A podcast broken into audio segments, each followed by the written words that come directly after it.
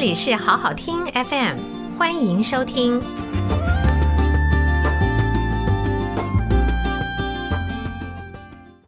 企业传承与领导。大家好，我是东海大学荣誉教授、前管理学院院长林才丁。我今天非常开心，在好好听 FM 和大家分享企业传承与领导。未来我将要在这个节目和大家讨论组织领导、人才培育、接班计划以及企业永续的议题。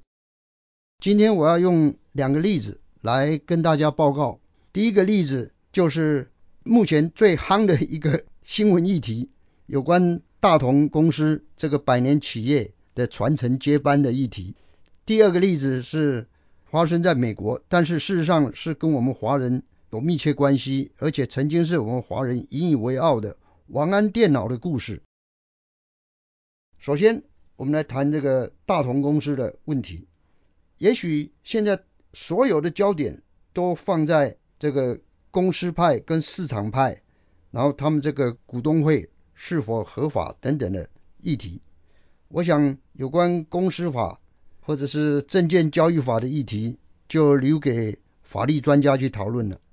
我看到的是这个问题的背后更深层的意涵，也就是在过去这一百年来，他们的传承跟接班。没有处理好，所以导致今天的后果。大家对大同都非常熟悉，因为他跟着我们一起成长。大同电锅啦，大同宝宝啦，大家可能还耳熟能详，能够唱出大同的广告歌曲。那么大同呢，目前来讲应该算是第四代了。第一代创办人林尚志，然后传给了林挺生。再传给林维山跟郭文彦，这个这个算第三代。那林挺生呢？他有两房五子五女啊，然后再加上媳妇啊、女婿们啊，光是这个两房五子五女，那就算是人丁众多了。本来应该是林建文接班的，很不幸的，林建文在二零零五年过世了。大同的问题出在哪里呢？我只要讲一个数字，大家就可以去思考。到第二代的时候的林挺生。他强势领导大同六十四年，在大同这个董事长的位置六十四年。我请问，我们历代的皇帝当中，能够六十年以上的有多少？大概乾隆皇帝吧。乾隆皇帝的任期是六十一年，所以林挺生呢，在董事长任内呢，比乾隆皇帝还要多三年，一直到他八十六岁过世。才由这个六十岁的林蔚山他的长子来接班。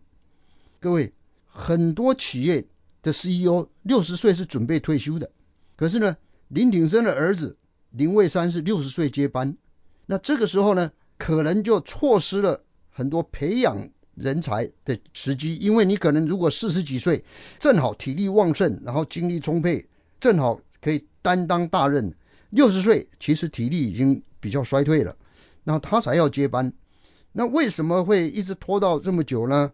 因为林挺生他在领导跟传承上面没有处理好，所以导致今天的后果。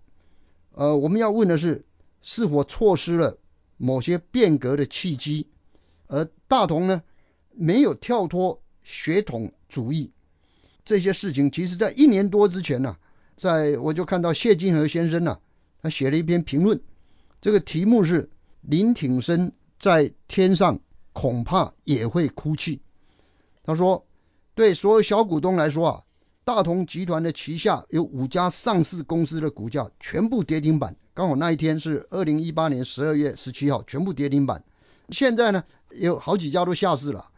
如果情况继续恶化下去呢，小股东一生的积蓄就会化为泡影，大同的价值蒙尘。”恐怕是林挺生生前想象不到的事情。他的子公司一家一家下市，可是如果你去看这些子公司呢，他们的董事长啊挂名的这些是董事长是谁呢？在某一个时间哦，几年前都是他们林家的后代，这就怪了。大同公司呢，他本来在林尚志啊，甚至林挺生早期啊，都有很伟大的理想。他们不但有企业，他们还办学校。有大同工学院，大同工学院后来改制大同大学啊，这可以说是 CEO 的摇篮，因为他培养了许多杰出的创业家，许多杰出的董事长，他能够替我们台湾培养这么多的成功的 CEO，可是他本身为什么都只靠着他自己邻家的血统的人在担任董事长呢？所以他有另外一位杰出校友啊，叫朱承志。朱承志说啊，大同啊，因为是家族式的领导，欠缺专业经理人的团队能够独当一面，因此才造成今天的后果。呃，非常遗憾，这个大同的经营权的纷争啊，影响到我们整个台湾这个上市公司的形象。希望能够由这个教训啊，能够让每一家公司都能够汲取。大同的案例，好好的在接班领导这上面能够好好的处理。那第二家公司我要提的案例是王安电脑的案例。这个说起王安呐，曾一度曾经是华人的骄傲。王安何许人也呢？他是一九二零年的时候出生在现在江苏昆山。他非常聪明，所以他考上当年呢最好的这个交通大学。然后大学一毕业啊。就是差不多二十五岁的时候，一九四五年呢，他就到哈佛大学去了。那在哈佛大学呢，一下子他就念得非常好，然后毕业了。那毕业之前呢，他可能要到 IBM 去去找个工作。结果那时候可能呢，在那个年代啊，有一些种族歧视等等的。虽然他在哈佛几乎是非常高的名次毕业的，成绩非常好，可是 IBM 呢跟他说啊。知道吗？我们这边是高科技公司，怎么适合你呢？你还是去修车厂找个技工啊，mechanic 的工作吧。我想从此他跟 IBM 结下梁子，所以后来他就成立公司，然后跟 IBM 呢分庭抗礼。的确啊，他也非常的成功。例如他很早就推出了这个文字处理器，这那个时候大家都还不晓得那是什么哈，word processor 那那种的，非常成功。在一九八四年的时候。他就晋升为全美的第八位首富，一个赤手空拳创业的一个华人，交通大学毕业以后才到美国，能够这么快的创立这么一一个王安电脑公司，用他自己的名字呃命名的，然后又做的这么好。据说啊，这个 IBM 的那个第二代的老板 Watson 快死的时候，看到王安这样子的成功成就啊，一口气咽不下，然后就走了哈。比尔盖茨曾经说过。如果一九八零年代那一位眼光远大的工程师啊，没有犯错，没有错失机会，我今天就没有 Microsoft，就没有微软，我可能就是呃一个电脑教授，或者是去做别的事情了，我就没有机会创办微软公司了。那么这位眼光远大的工程师犯了什么错误呢？因为王安他有着华人根深蒂固的一个思想。就是要让自己的儿子接班，所以我说啊，王安电脑的失败啊，是祸起儿子接班。他一九五一年呢成立王安电脑，一九九二年破产，一九九九年就被并购了。因为他在一九八六年的时候，他不顾他的董事跟他部属的强烈反对啊，他坚持要任命自己的儿子当总裁，因此呢。有人就说啊，王安他是有很浓厚的华人的，由儿子来接棒。呃，有位吴晓波教授啊，他说王安是父子有亲，长幼有序，传宗接代，子承父业的东方式思维，结果导致了王安的灭亡。因此，由刚才我谈到了大同公司的案例，谈到王安的案例，我们发现，如果企业要永续经营，一定要处理好传承跟接班。在台湾呢，证券交易所它是上市贵公司哈，上市贵公司就证交所还柜台买卖中心的这样一个监理单位，它就在二零一九年呢，就有一个规定，有关公司治理的一些规定。因为每个公司它可能上市贵公司都要接受公司治理评鉴，然后在这个评鉴上面呢，多了一条，公司必须要制定。董事会成员以及重要管理阶层，当然包含董事长哈。董事会成员当然包含董事长的接班规划，你必须制定他们的接班规划，而且要在公司的网站或者年报中揭露这个接班的运作情形。如果说是林挺生呢，他干了六十四年，这他们的董事们都没有在董事会里面去提说，哎，董事长，董事长，哎，你这样子已经领导我们六十多年了，董事会是不是也该去思考接班的问题呢？我想这种问题是大家都不愿意谈，也不敢碰啊，能闪就闪，能躲就躲，可是呢，迟早会面对的。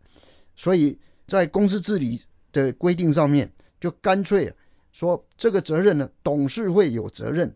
所以董事会跟成员呢的接班问题，你必须要揭露，OK，把它制度化、制式化，这就是公司治理，也包括了接班计划。其次呢，我们就要谈谈这个我们台湾企业面对的接班危机。台湾企业面对的接班危机呢，我只要引述这个《经济学人》杂志啊，在二零一八年曾经有一期啊，在华人世界的上市企业啊，例如我们台湾哦，百分之七十的上市企业都是家族企业，那这个比例呢，高于中国的三十三 percent，三分之一，也就是中国。的企业上市企业有三分之一是家族，香港呢是百分之四十，我们台湾是百分之七十都是家族企业。目前在台湾的家族企业当中呢，有四分之三呢还是由原始创办人来掌管，那他们都老了，都面临接班了。台湾的上市企业的老板呢，平均年龄啊是六十三岁，居于华语世界之冠，就华人世界之冠。中国呢是四十八岁，所以我们台湾的企业呢可以说是我们 CEO 平均年龄最老。不但是平均年龄最老，我们有七成是家族企业。可是呢，这些家族企业呢，它掌握了四分之三的上市贵公司，就是说台湾的上市贵公司只有四分之一是非家族企业，四分之三都是家族企业。而这个总产业产值多少呢？差不多二十二兆，二十二兆台币的产值。如果这些家族企业还是一直父子传承啊，要给有血缘的才传承，那我们其实现在面对的是很多下一代，其实他也不见得想接，可是上一代又一直要他接，然后现在又是生的少，很可能我们会面临很严重的接班危机。而这个又占了整个国家这么大的产值，于是这就变成了国安危机。因此呢，针对这个问题呢，我们必须很严肃的面对。今天呢，先以这两个公司为案例，然后谈到我们在台湾所面对的接班的这一个挑战。那么后续呢，我将要再以人才的培育、领导还有接班规划来跟大家分享。谢谢收听，请继续关注好好听 FM，记得帮我们分享给您的亲友，祝大家平安健康。